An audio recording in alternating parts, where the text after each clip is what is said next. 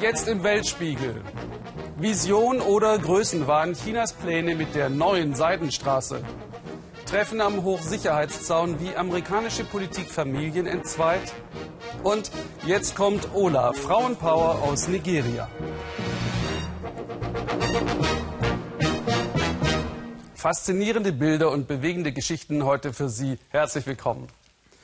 Wissen Sie schon, wo Sie die Spiele der Fußball-Europameisterschaft schauen werden? Frankreich erwartet 10 Millionen Fans.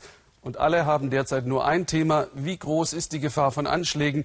Bleibt es sicher? Für die Kontrollen rund um die zehn Stadien und auf den Fanmeilen sind vor allem tausende Mitarbeiter privater Sicherheitsfirmen im Einsatz, geschult im Schnellverfahren. Klingt wenig vertrauenerweckend. Unser Korrespondent Matthias Wirth wollte wissen, wie sicher sind eigentlich diese Sicherheitsfirmen? Kaum wiederzuerkennen ist der große Parkstreifen unterhalb des Eiffelturms, der Champ de Mars. Dort, wo die Pariser spazieren gehen und die Kinder Ball spielen, werden zurzeit schwere Zäune in mehreren Reihen hintereinander gesetzt. Tag ein, Tag aus verbinden Bauarbeiter mit extra stabilen Metallklammern die einzelnen Elemente der Sicherheitssperren. Rund 20 Kilometer Zaun begrenzen am Ende das größte Fanareal aller EM-Städte. 90.000 Besucher sollen kontrolliert und gecheckt werden, bevor sie dann mit einem hoffentlich sicheren Gefühl innerhalb der Umzäunung die EM-Spiele schauen können. Schon jetzt beim Aufbau überall präsent, Polizisten, vor allem aber auch private Sicherheitsleute.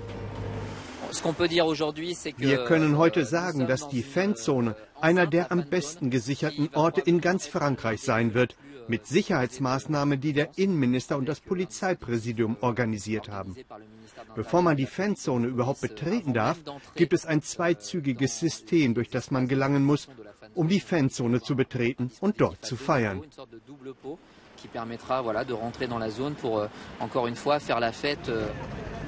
Besonders hier in den Fanzonen spielen private Sicherheitsfirmen eine zentrale Rolle.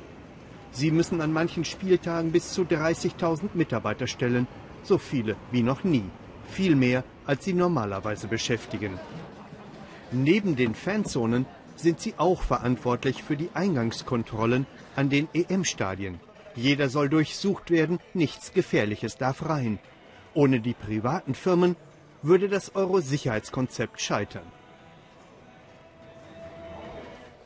In Lyon sitzt eine von ihnen. Absis Sécurité, das Sicherheitsunternehmen, hat normalerweise 1500 Mitarbeiter. Für die EM werden zusätzlich 250 mit Zeitverträgen beschäftigt. Endlose Anfragen, Telefonate und Verhandlungen haben wir geführt, bis uns überhaupt eine Sicherheitsfirma zugesagt hat. Filmen dürfen wir zwar, sagt der Direktor, aber wir könnten nicht mit den neuen Mitarbeitern für DEM drehen.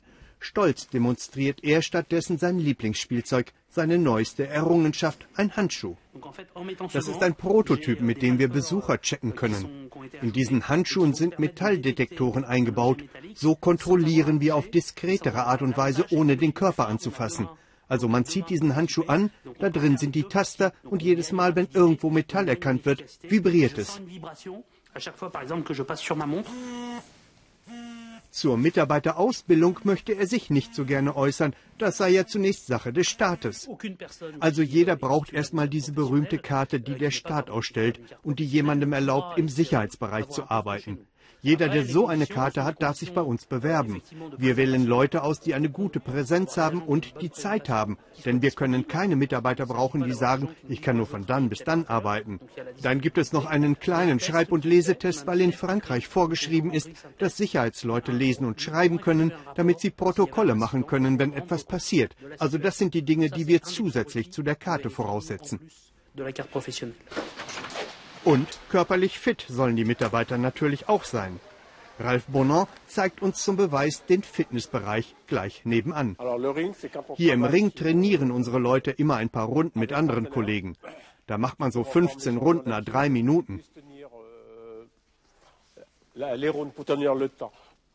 Und zum Beispiel mit diesem Band hier arbeitet man ausschließlich am unteren Teil des Körpers, also an den Beinen und Füßen, um einen guten, stabilen Halt zu bekommen.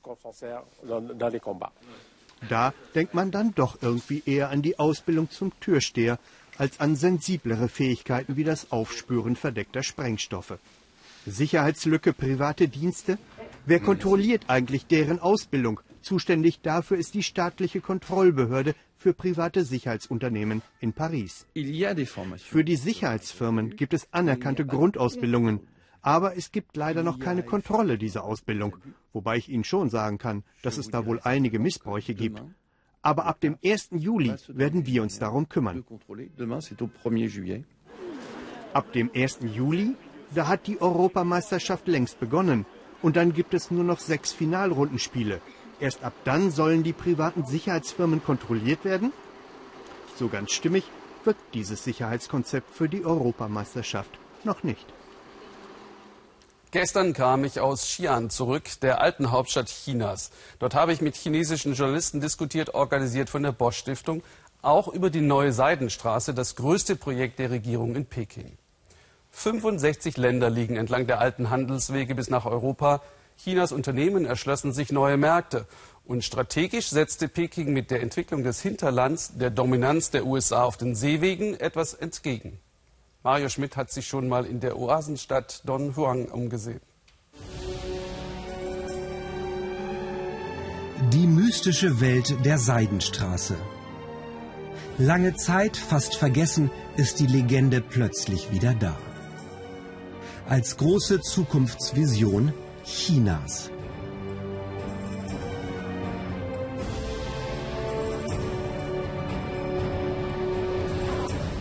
Xingai Xiang ist in Dunhuang aufgewachsen. Die Oasenstadt gehörte viele Jahrhunderte zu den wichtigsten Zentren entlang der alten Handelsrouten. Der 65-Jährige war ein armer Bauer, die Tiere brauchte er für die Feldarbeit. Heute vermitteln sie im Wüstenpark Touristen das Karawanenfeeling wie zu Zeiten des Abenteurers Marco Polo. In den vergangenen 30 Jahren hat sich in meinem Dorf viel verändert. Wir arbeiten nicht mehr auf den Feldern, sondern wir leben vom Kamelgeschäft und unseren Gasthäusern.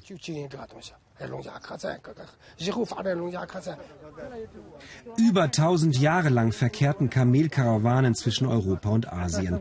Knallige Einheitsboots gegen sandige Füße. Eine Stunde dauert heute die Reise in die Vergangenheit. Chinas Mittelschicht entdeckt nicht nur die Welt, sondern auch die Schönheit des eigenen Landes.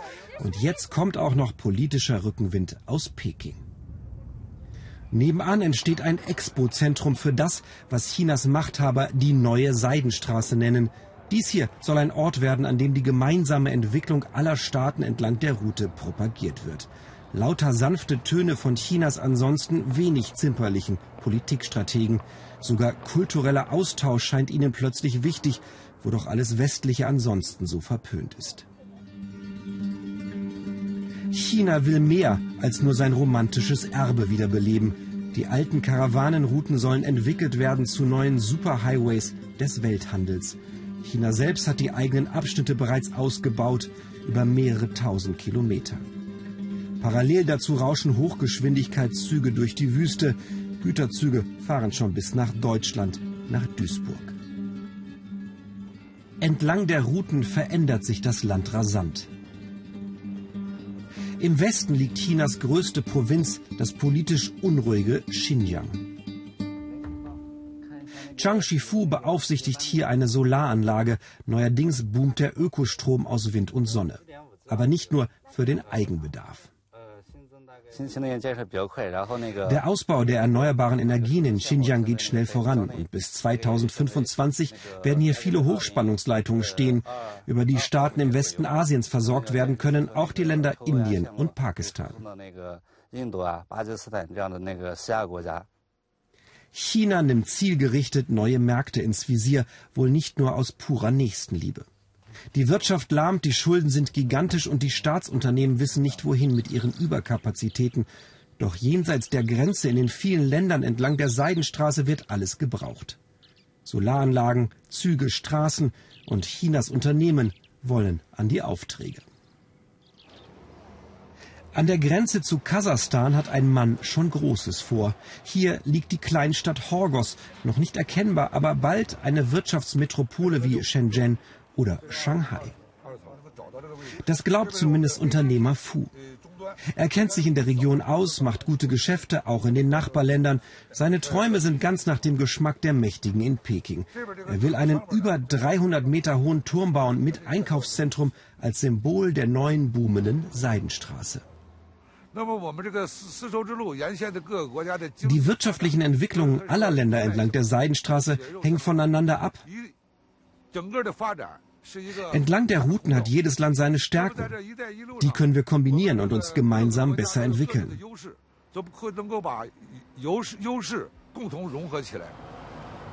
Gleich daneben wird ein leerer LKW aus Kasachstan an der Grenze auf Schmuggelware hin abgeklopft. Bald wird er wieder hier sein, voll mit Waren aus China. Auch wenn Peking stets betont, alle Staaten entlang der neuen Seidenstraße sollten von ihr profitieren, so befürchten im Ausland manche doch eine große Einbahnstraße zum Wohle der expansionshungrigen Supermacht. China teilt sich in Horgas bereits eine Freihandelszone mit Kasachstan. Im Nachbarland sind chinesische Unternehmen schon an der Ölförderung und an Infrastrukturprojekten beteiligt. Beide Länder haben Milliarden Deals abgeschlossen, doch in der Bevölkerung wächst auch die Sorge vor einem Ausverkauf ans Riesenreich. In Horgos bauen Chinesen unterdessen, als wäre der Erfolg der neuen Seidenstraße garantiert, ungeachtet der Konflikte in der Region. Nicht nur im Nachbarland Pakistan oder in Afghanistan, in Xinjiang selbst gibt es große Spannungen zwischen Regierung und Uiguren, einer muslimischen Minderheit, die sich diskriminiert und von der Entwicklung abgekoppelt fühlt. Manager Fu sieht seine Geschäftsinteressen davon nicht bedroht, im Gegenteil. Je instabiler die Wirtschaft eines Landes ist, desto mehr wirtschaftliche Unterstützung ist notwendig. Und die sollte nicht nur aus der Region kommen, sondern international sein. Zurück in der Oasenstadt Dunhuang. Hier können die Bewohner von der Seidenstraßenromantik schon jetzt gut leben. Kamelbesitzer Xingai Xiang gehört auch ein Hotel, er genießt den Wohlstand, die große Politik kümmert ihn wenig, aber mit dem Ausbau der Seidenstraße dürfe es gerne so weitergehen, findet er. Wenn die Hochsaison nach dem Sommer vorbei und nicht mehr viel zu tun ist, dann reisen viele aus unserem Dorf überall hin. Sie fahren ins Ausland oder gucken sich China an. Uns geht's schon gut, sehr gut.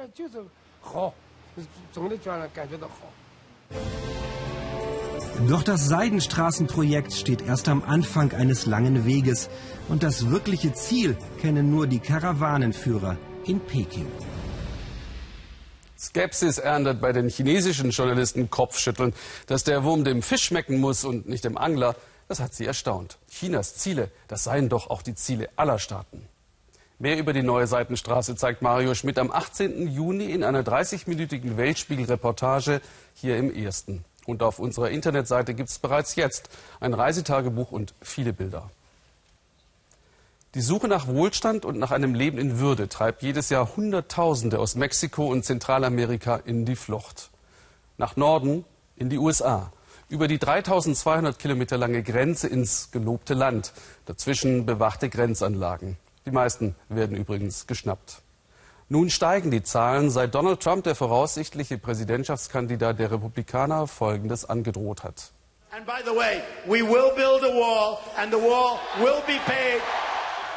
Wir werden eine Mauer zwischen uns und Mexiko bauen. Und wer wird sie bezahlen? Mexiko, 100 Prozent.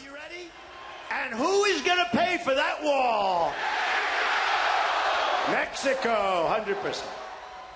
Dabei reißt die US-Politik schon jetzt Familien brutal auseinander. Elf Millionen Illegale leben in ständiger Angst. Einige haben ihre Geschichte Sandra Razzo erzählt an einem Ort, den nur wenige kennen. Es ist ein Ort, den sie nur auf Umwegen erreichen. Yuridia und ihre Tochter Charlene. Yuridia war als Baby mit ihren Eltern illegal über die Grenze gekommen. Heute ist ein ganz besonderer Tag für sie. Ich werde meinen Vater treffen. Ich habe ihn seit sieben Jahren nicht gesehen. Ich bin so aufgeregt. Wie er sich wohl verändert hat. Warum ist er denn auf der anderen Seite der Grenze? Er ist abgeschoben worden. Ein Foto aus glücklichen Zeiten zeigt uns die 21-Jährige. Sie wird ihrem Vater heute seine Enkelin vorstellen. Ich habe ein Bild für ihn gemalt, erzählt die Vierjährige schüchtern. Opa und ich, ein Herz und eine Blume. Sie haben es ihm nach Tijuana geschickt. 40 Minuten Fußmarsch bis zur Grenze. Es gibt so viele Dinge, die mir gerade durch den Kopf gehen, so viel, was ich ihn fragen und ihm erzählen will. Eins ist mir ganz wichtig. Ihm zu sagen, wie sehr ich ihn liebe. Denn es ist doch etwas ganz anderes, ihm das nur am Telefon zu sagen. Jeden Samstag pünktlich um 10. Besuchszeit im Niemandsland zwischen den USA und Mexiko. Friendship Park heißt der Ort, Freundschaftspark.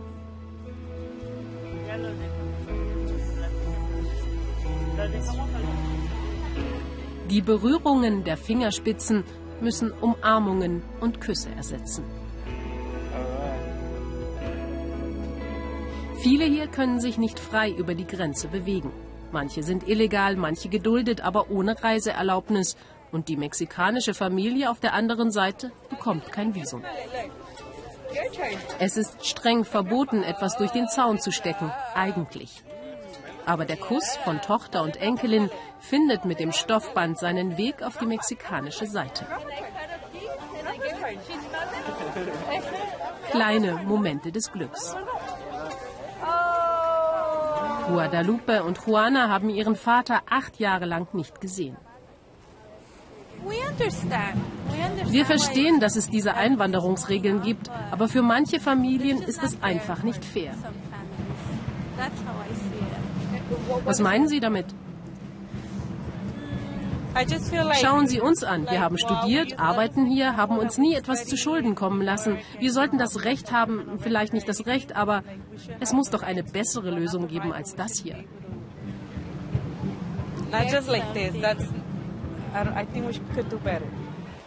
Dann sind auch Juridia und Charlene da. Sie können einfach passieren. Die Grenzpolizei fragt an diesem speziellen Ort niemanden nach Papieren.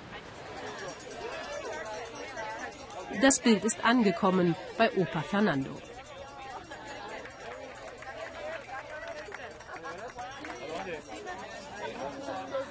Sie sind sich so nah und doch auch fern.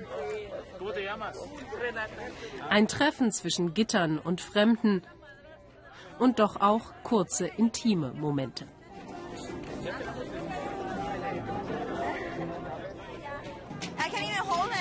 Es ist schön, ihn zu sehen, nur schade, dass ich ihn nicht mal in den Arm nehmen kann. Fühlt sich das nicht wie im Gefängnis an? Ja, als ob er im Gefängnis wäre. 15 Meter breit ist die Besucherzone im Freundschaftspark. Von der mexikanischen Seite aus spricht Maria durch den Zaun mit ihrem ungeborenen Enkelkind. Zur Hochzeit von Schwiegertochter und Sohn war sie per Skype zugeschaltet. Sie versuchen Kontakt zu halten, so gut es eben geht, und kämpfen um ein Visum. Ich wünsche mir nur, so schnell wie möglich wieder bei Ihnen zu sein, denn Sie sind meine Familie. Ich bin hier ganz allein. Meine Abschiebung ist jetzt fünf Jahre her. Veteranen falten auf der mexikanischen Seite die Flagge für einen verstorbenen Kameraden. Jedes Jahr werden auch Soldaten der US Army abgeschoben, wie Hector Barajas.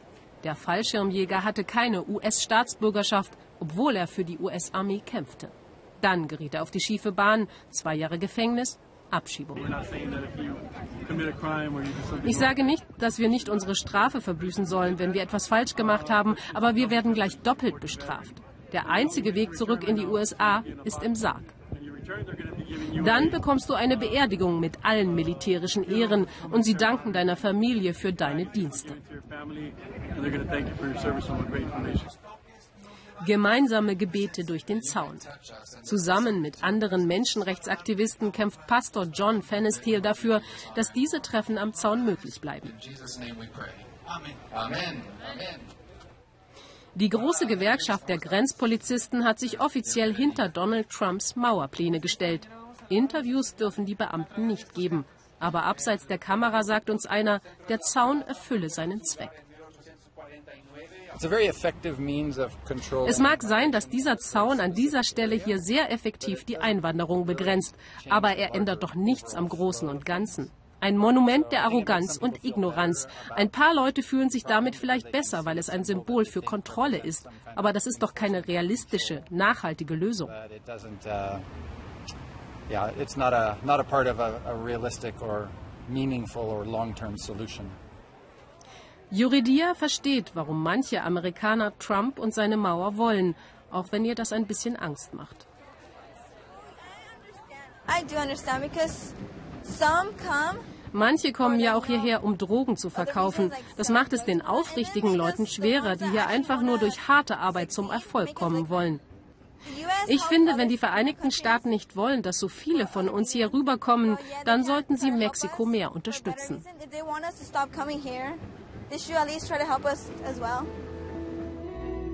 Zeit, Abschied zu nehmen. Der Freundschaftspark schließt pünktlich um 14 Uhr. Ein Ort, der Familien zusammenführt und wieder trennt. Um ungewöhnliche Begegnungen geht es auch im Schnappschuss von Joanna Jeschke. Die hippe Mittelschicht Südafrikas hat einen neuen Weg gefunden, trotz der Probleme des Landes Spaß zu haben. Sonnentanz in aller Herrgottsfrühe.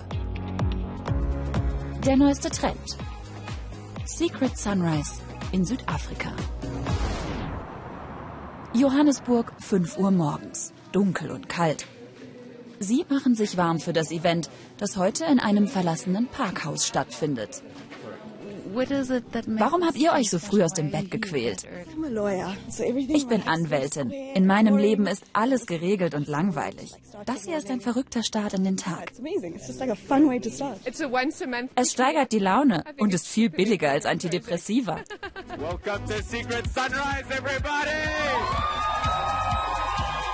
Eine Mischung aus Kostümparty und Aerobic-Kurs. Und das um diese Uhrzeit. Es ist noch nicht mal 6 Uhr morgens und eigentlich ist das überhaupt so gar nicht meine Zeit. Die Musik kommt von ihm, direkt auf unsere Kopfhörer. Ohne hört man nichts. Du tanzt und von außen ist alles still. Wenn ich Leuten Videos zeige, fragen sie mich, geht's dir gut? Weil sie ja die Musik nicht hören. Es soll aber viel mehr sein als nur eine Party. Die Menschen sollen in Kontakt kommen. Eine Mission gegen die wachsende Anonymität in Großstädten wie Johannesburg. Oft gehst du durch einen Tag, ohne mit jemandem zu sprechen oder jemandem in die Augen zu schauen. Hier ist das anders. Es geht um die Verbindung. Und noch etwas wollen die Macher. Optimismus verbreiten, die wirtschaftlichen und politischen Probleme für zwei Stunden hinter sich lassen. Ihr Ansatz scheint aufzugehen. Eigentlich bin ich Optimist, aber so vieles in Südafrika frustriert mich gerade. Hier bin ich frei davon. Wenn ich gleich ins Büro gehe, werden die denken, ich sei auf Drogen. Inzwischen Viertel nach sieben. Die Feier vorbei. Was machst du jetzt? Ich gehe in die Schule. Ich schreibe einen Mathe-Test. Jetzt geht's zur Arbeit, aber mit mehr Energie und Optimismus.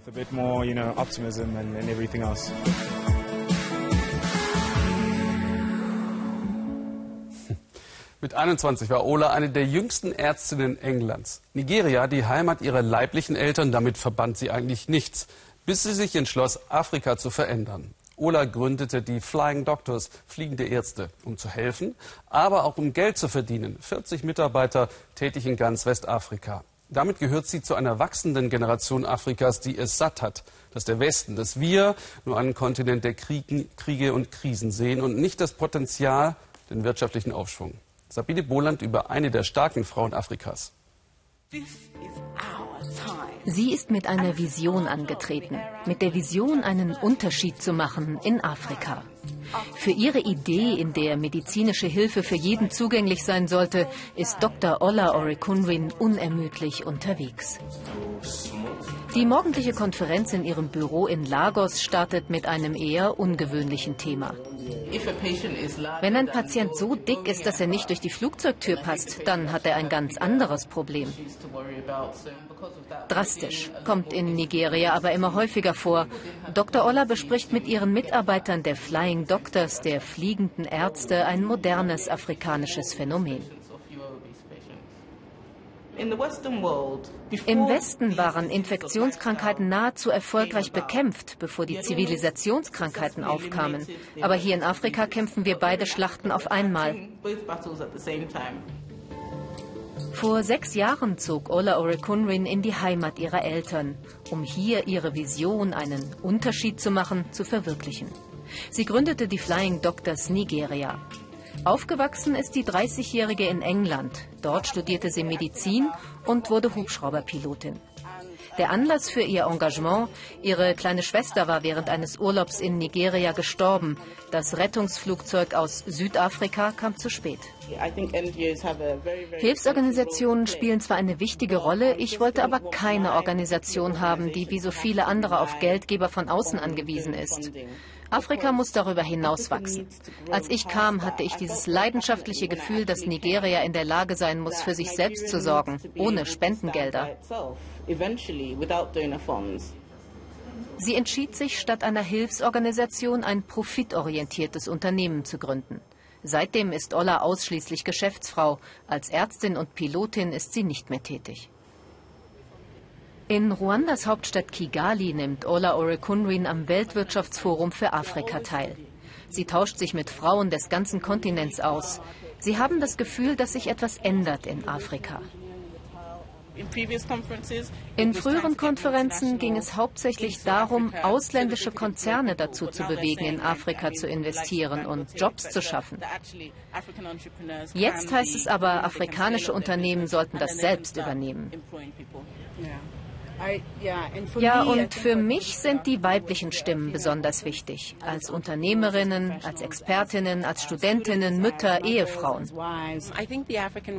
Afrikanische Frauen sind bisher meistens ignoriert worden. Die Hälfte der Bevölkerung dieses Kontinents hat ihr volles Potenzial noch gar nicht erfasst. Dabei tragen sie überall Verantwortung sowie diese drei Geschäftsfrauen aus Simbabwe, Liberia und Nigeria.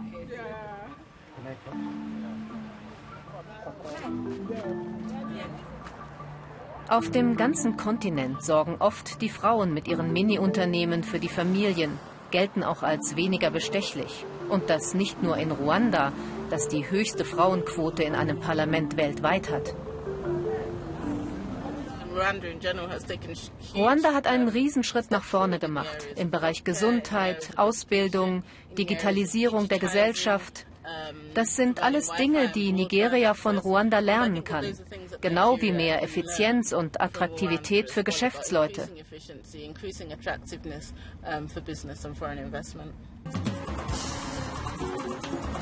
Nigeria ist tatsächlich ganz anders mit seiner chaotischen Wirtschaftsmetropole Lagos.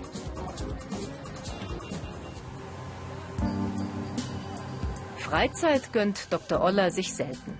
Aber wenn, dann fährt sie gerne zur Takwa Bay, einem Strand auf einer der Inseln der Lagunenstadt Lagos.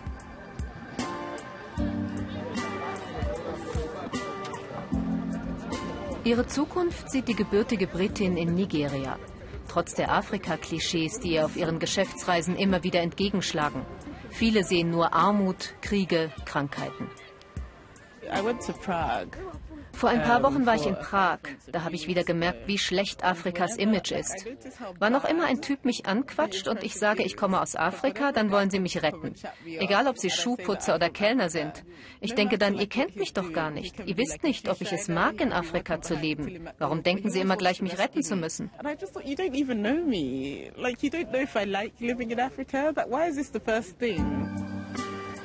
Retten möchte Ola Orekunrin lieber selbst nämlich Menschen in ihrer Wahlheimat Nigeria, auch wenn sie von ihrer Vision von medizinischer Hilfe für jeden noch weit entfernt ist.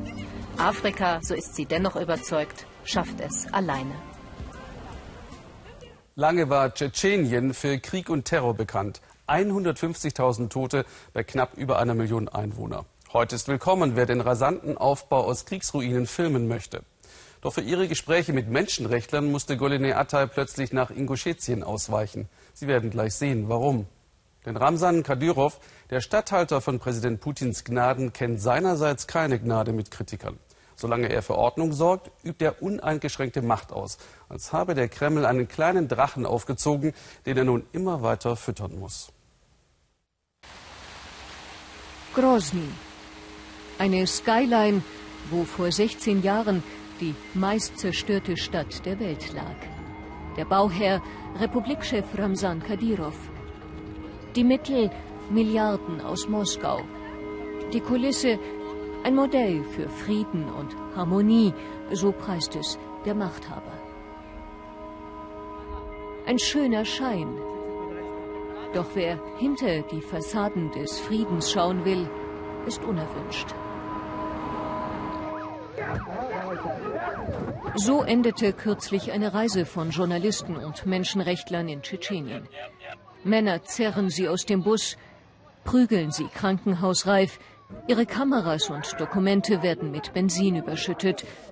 Einer nimmt den Originalton des Überfalls auf.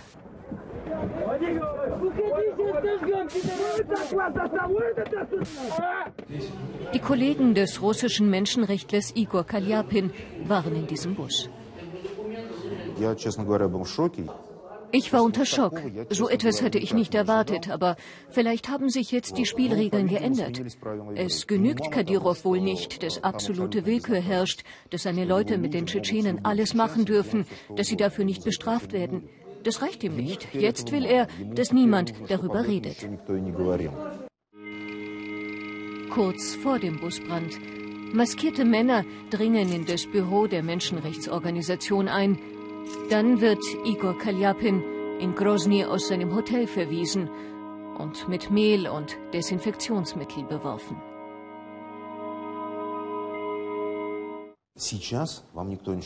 Jetzt wird euch Journalisten in Tschetschenien niemand mehr etwas erzählen. Vor Kadyrov haben die Menschen viel mehr Angst als damals vor der russischen Armee, die dort mordete und plünderte.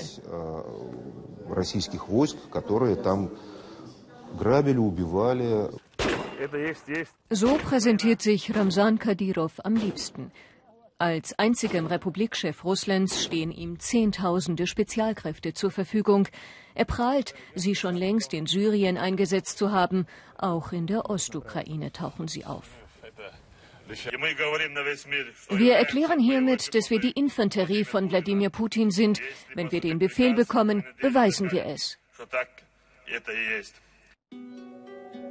Ramsan, der Gefühlvolle. Auf Instagram zelebriert er sich und sein Leben. Oder er sucht nach seiner Katze.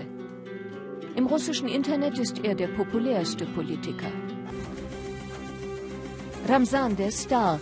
Seine Skyline ziert er mit Hollywood-Größen, lässt sie einfliegen, in Grozny schauspielern und musizieren. Die Empfänge wie bei einem König.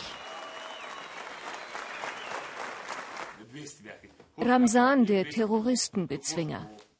In Tschetschenien passieren weniger Anschläge als im Rest des Kaukasus. Die vermeintliche Stabilität hat ihren Preis. Russisches Recht gilt hier nicht mehr. Ich bin der Herr, ich führe. Und sonst gibt es niemanden außer mir. Ramsan und Punkt. Der Träger höchste Orden Russlands bei Wladimir Putin. Gerade erst hat der Präsident die Amtszeit des Tschetschenenführers verlängert. Kurz zuvor hat Ramsan auf Instagram ein Video. Der von Wladimir Putin ernannte Menschenrechtsrat auf Dienstreise im Kaukasus. Alle Republikchefs empfangen diese Menschenrechtler, alle bis auf Ramsan Kadyrov. Er hat Ratsmitglied Igor Kalyapin gedroht.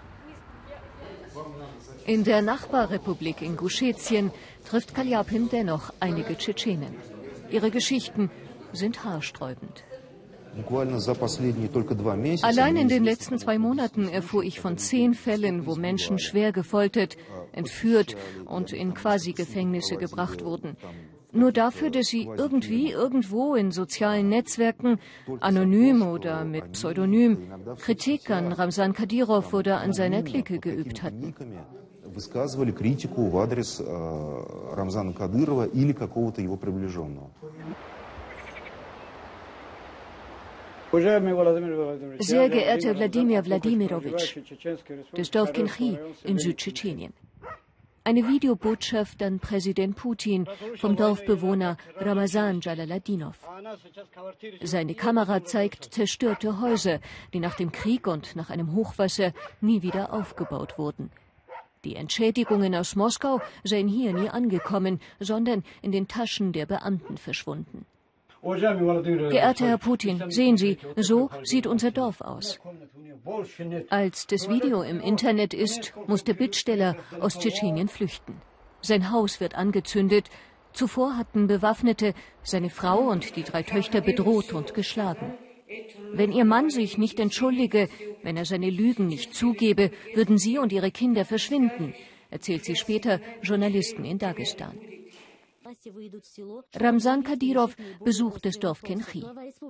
Plötzlich wenden sich alle Bewohner ab von ihrem Nachbarn, mit dem sie zuvor solidarisch waren. Sechs Wochen später veröffentlicht Kadyrov dieses Video. Ich entschuldige mich bei Ramsan Kadyrov, das war ein großer Fehler von mir. Ich bitte alle, nicht meinen Fehler zu begehen. Wladimir Putin reagierte nie auf das Video aus Kenchi. In den Zeiten der Sowjetunion habe ich so etwas nie gesehen. Weder unter Brezhnev noch unter Andropov hat es das gegeben, was es jetzt in Tschetschenien gibt. Tschetschenien, eine Kulisse und dahinter die Angst. Vor dem Nachbarn, vor dem Staat, vor dem eigenen Wort. Auf weltspiegel.de finden Sie ein Interview mit Goline Atay, auch zu den Drehbedingungen vor Ort. Ich wünsche Ihnen noch einen interessanten Abend hier im Ersten.